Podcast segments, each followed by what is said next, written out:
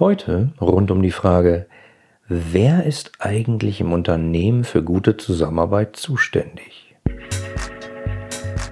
Willst du als Unternehmer, Manager oder Selbstständiger deine Kunden zu langfristigen und profitablen Stammkunden machen? Dann bist du hier im Blickwinkel Kunde Podcast genau richtig. Mein Name ist Oliver Teitschak und ich freue mich, dass du hier bist, um Tipps und Denkanstöße für den Erfolg deines Unternehmens mitzunehmen. Ja, hallo, schön, dass du wieder dabei bist und zuhörst. Ähm, ich würde heute gerne mit dir ein paar Gedanken austauschen, ähm, nämlich wer im Unternehmen eigentlich dafür zuständig ist, dass die Mitarbeiter gut miteinander zusammenarbeiten. Wer hat daran Interesse, wer ist dafür zuständig, wer ist gar dafür verantwortlich. Ähm, erscheint ein bisschen komisch manchmal diese Frage, ähm, aber glaub mir, da ist ziemlich viel drin. Also, wie du ja weißt, helfe ich Unternehmen dabei, ähm, das Herz äh, damit die das Herz sozusagen ihrer Kunden erobern und diese zu Stammkunden machen.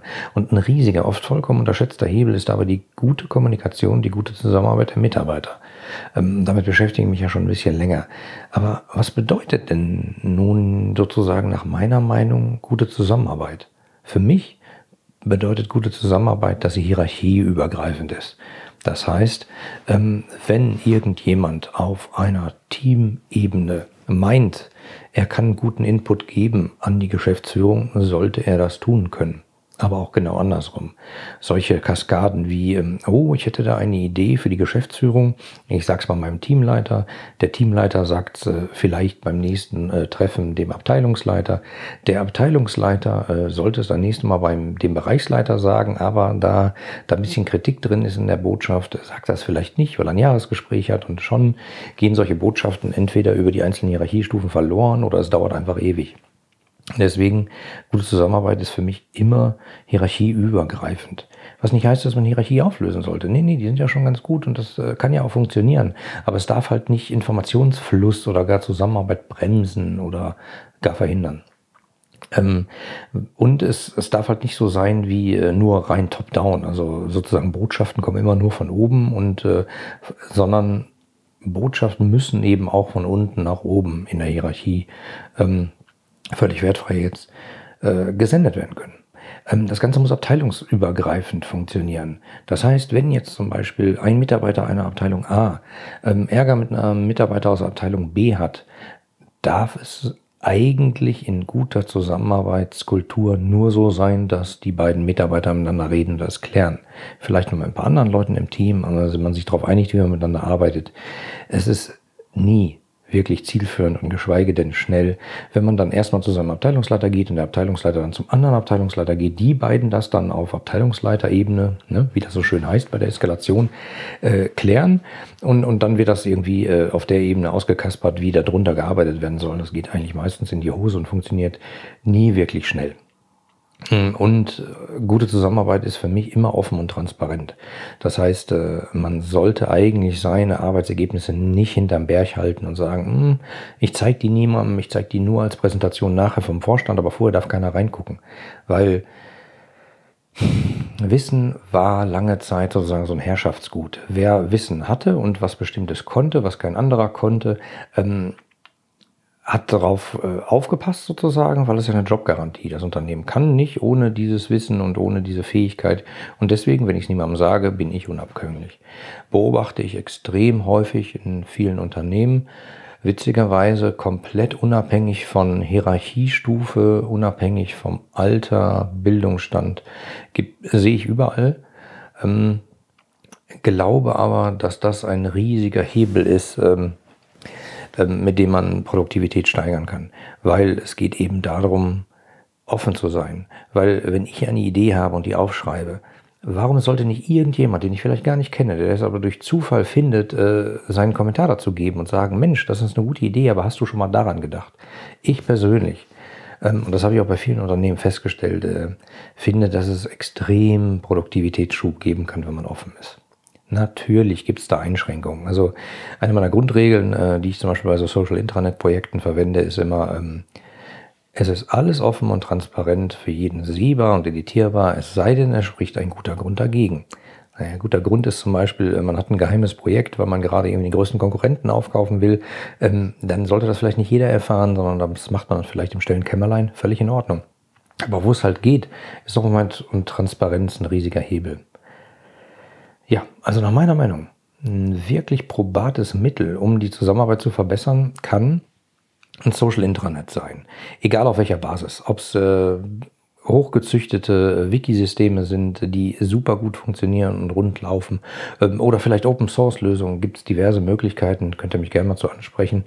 Ähm, aber ich bin fest davon überzeugt, dass das ein riesiger Hebel sein kann. Weil der Witz ist eben, dass so ein Social Intranet ähm, ein Mittelding ist. Das ist nämlich ein Hort von Informationen. Ich brauche Informationen. Wo gehe ich hin? Naja, ins Intranet, weil da steht ja alles und da gibt es eine gute Suche. Aber eben auch ein guter Ort für Zusammenarbeit, weil man da äh, übergreifend, hierarchieunabhängig, abteilungsunabhängig, bereichsunabhängig miteinander arbeiten kann. Also, das Social Intranet ähm, ist ein Hebel, den ich in letzter Zeit immer wieder beobachte, ähm, dass er die Produktivität von Unternehmen ziemlich raufdrehen kann. Und der Witz ist, es scheint sich langsam rumzusprechen. Ich kriege nämlich immer mehr Anfragen genau zu dem Thema. Ähm, und als Social Intranet Coach äh, helfe ich dann den äh, Unternehmen, manchmal völlig unabhängig äh, von einem großen Riesenprojekt. Also manchmal kommen die nur zu mir und wollen, dass ich denen helfe bei der Ausschreibung. Ähm, manchmal gibt es welche, die sagen, wir bräuchten ein bisschen Unterstützung bei der Konzeption. Was denkst du denn, wie könnten wir das am besten aufbauen, damit es nachher möglichst fruchtbar ist und äh, möglichst die Produktivität unterstützt? Ähm, manchmal ähm, helfe ich sozusagen beim Rollout in das Unternehmen, wenn die mehrere Standorte haben, auch verschiedene Länder, verschiedene Sprachen. Wie geht man am besten vor? Ähm, bis hin zum Sanieren von Intranet-Systemen. Also Sanieren von Intranet-Systemen heißt jetzt zum Beispiel nicht, äh, wir haben ein uraltes, das ist 20 Jahre alt oder 15 oder so und äh, das soll mal auf einen neuen neue Generation gehoben werden, sondern es gibt auch total moderne, technisch tiptop moderne Systeme, die aber leider vollkommen falsch eingeführt wurden. Manchmal aus technischen Aspekten, häufig aus kommunikativen Aspekten, weil äh, aus IT-Sicht wird ein System technisch hingestellt und dann äh, sollen die Mitarbeiter da mal äh, loslegen und äh, die vergisst man dann komplett abzuholen. Man macht am Anfang vielleicht ein paar Poster in den Aufzügen und verteilt vielleicht noch eine Tasse, wo der Name des Intranets und die URL draufsteht. Fertig. Aber das ist es eben nicht. Allein den Gedanken zu transportieren, Leute, das ist ein Ort, an dem ihr zusammenarbeiten könnt, wo ihr Arbeitszeit spart. Äh, das wird häufig total vergessen. Und ich habe mehrere riesige, riesige Intranet-Projekte sterben sehen weil genau das nicht berücksichtigt wurde. Und äh, da ruft man mich dann manchmal zum Sanieren an. Ähm, ja, und bei vielen dieser Anfragen, deswegen erzähle ich euch das, ähm, beobachte ich in letzter Zeit eine ziemlich wichtige Frage, die im Raum steht, die aber nicht so oft abschließend beantwortet ist. Nämlich, wer ist im Unternehmen eigentlich für gute Zusammenarbeit zuständig? Naja, oder fragen wir uns mal anders. Wer hat Interesse daran, dass die Mitarbeiter eines Unternehmens gut miteinander arbeiten? Ja, klassischerweise kommen immer so Antworten wie ja, der Vorstand, der CEO, der Geschäftsführer, der Inhaber, das sind doch die, die wollen das und so. Ja, okay. Schauen wir mal ein bisschen näher rein. Also solche Projekte starten oft in der IT. Und deshalb ähm, haben die oft ähm, einen ziemlichen Fokus auf, wir bauen ein System auf, was technisch einwandfrei funktioniert und auch gut gewartet werden kann, was die Leute nutzen können. Aber dabei wird nämlich oft äh, der Nutzer total aus dem Fokus verloren, weil Leute in der IT haben manchmal eine ganz andere Affinität, einen ganz anderen Bezug zu neuen Systemen. Und wenn die auf so ein modernes äh, Social Intranet mit den ganzen Zusammenarbeitsmöglichkeiten treffen, erkennen die häufig sofort Möglichkeiten, wie ihnen das Arbeitszeit sparen kann und wie man, äh, wie, die, wie das die Effizienz steigern kann. Das ist halt irgendwie sehr IT-nah manchmal. Ähm, was jetzt nicht heißen soll, dass die Systeme nur von IT-Lern benutzt werden können, um Gottes Willen. Das war vor x Jahren mal so. Inzwischen sind die, also ich habe, wie soll ich sagen, ich habe äh, alten Chefsekretärin, älteren Chefsekretärin kurz vor der Rente äh, die Nutzung beigebracht, die waren begeistert und haben das täglich benutzt, gar kein Thema. Ähm, nur oft wird's halt in der IT, weil die Leute eine andere Denke manchmal haben als in anderen Fachbereichen, sofort erkannt, was man damit machen kann. Dann nutzen die das und sagen, hey, Leute, nutzt das doch alle, das ist doch toll. Aber der Gedanke, der Transfer sozusagen, wie nutze ich das jetzt im Marketing? Keine Ahnung, in der Buchhaltung, wie kann es mir helfen? Da wird oft nicht so viel Aufwand reingesteckt. Ähm, also wenn wir jetzt davon ausgehen, dass ein Projekt aus der IT gestartet wird, ist denen sozusagen schon geholfen, wenn das System ähm, technisch einwandfrei funktioniert und die Leute, wie es benutzt wird etc., gerät aus dem Fokus. Ähm, ja, ist vielleicht nicht der richtige Ansatzpunkt. Also ist die IT vielleicht nicht so richtig zuständig oder sollte nicht derjenige sein, der für die Zusammenarbeit rein zuständig ist oder äh, daran Interesse hat, dass die Leute mh, hm, gut zusammenarbeiten. Wie ist mit der Unternehmenskommunikation? Viele Social-Internet-Systeme sind hierarchisch oder organisatorisch in der Unternehmenskommunikation aufgehängt und gehören die dahin? Ich denke, ja, zum Teil. Also rein aus kommunikativer Sicht gehören die da definitiv hin, weil äh, Botschaften, die ähm, sozusagen kommuniziert werden können, können da prima kommuniziert werden. Äh, keine Ahnung, der CEO sagt was in seinem Blog und das Ganze ist dann da sichtbar und so, alles wunderbar. Aber so ein Social Intranet beruht ja nicht auf reiner Top-Down-Kommunikation, sondern äh, die Stärken werden ja gerade dann ausgespielt, wenn auch Meinungen von unten kommuniziert werden. Das heißt, Leute Artikel kommen, kommentieren können, liken können, äh, im Zweifelsfall ihr Feedback geben können und vielleicht sogar an einem Artikel korrigieren können, wenn da ein Schreibfehler drin ist, was alleine schon manchmal zum Eklat führen kann. Ähm, wichtig ist dabei daran zu denken, äh, denkt an diesen Rückkanal, denkt nicht nur an die Top-Down-Kommunikation, denkt an die sich automatisch ergebende Bottom-Up-Kommunikation, also die Kommentare, die von unten kommen. Ihr müsst dafür auch Ressourcen bereithalten. Ähm, Leute, die sozusagen regelmäßig das Intranet kennen, immer äh, den Ohr am Puls der Zeit haben und schauen, was gibt's da gerade für Fragen, können wir irgendwo darauf reagieren? Können wir vielleicht auch mal ein paar Fragen provozieren? Können wir irgendwo mal reinpieken und zu gucken, was passiert? Also, ich sage mal in der Unternehmenskommunikation, ähm, liegt da die Verantwortung für gute Zusammenarbeit im Unternehmen? Hm, zum Teil. In der IT auch zum Teil.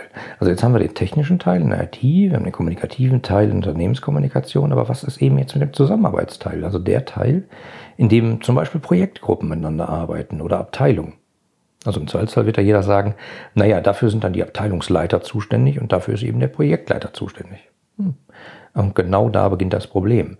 Wer ist für die Zusammenarbeit über Abteilungsleiter und Bereichs- und Grenzen zu Tochter, also über Bereichsgrenzen, Abteilungsgrenzen und vielleicht Grenzen zu Tochterunternehmen zuständig? Wer? Wer in Persona ist dafür zuständig, dass die Mitarbeiter von Tochterunternehmen A mit dem Tochterunternehmen B gut miteinander arbeiten, wenn sie es müssen?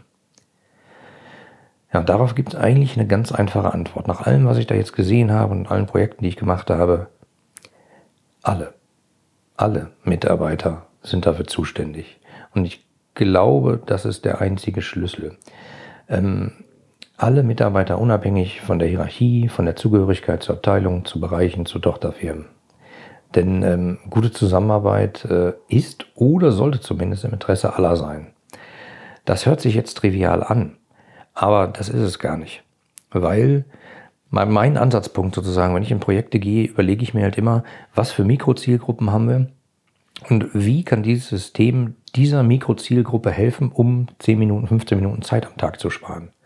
Weil den Leuten ist halt immer das Hemd näher als der Rock. Und wenn die erkennen, das System erspart mir eine Viertelstunde am Tag, ist schon extrem viel geholfen, weil es manchmal Druck rausnimmt. Weil man feststellt, guck mal, da habe ich jetzt einfach ein bisschen Luft.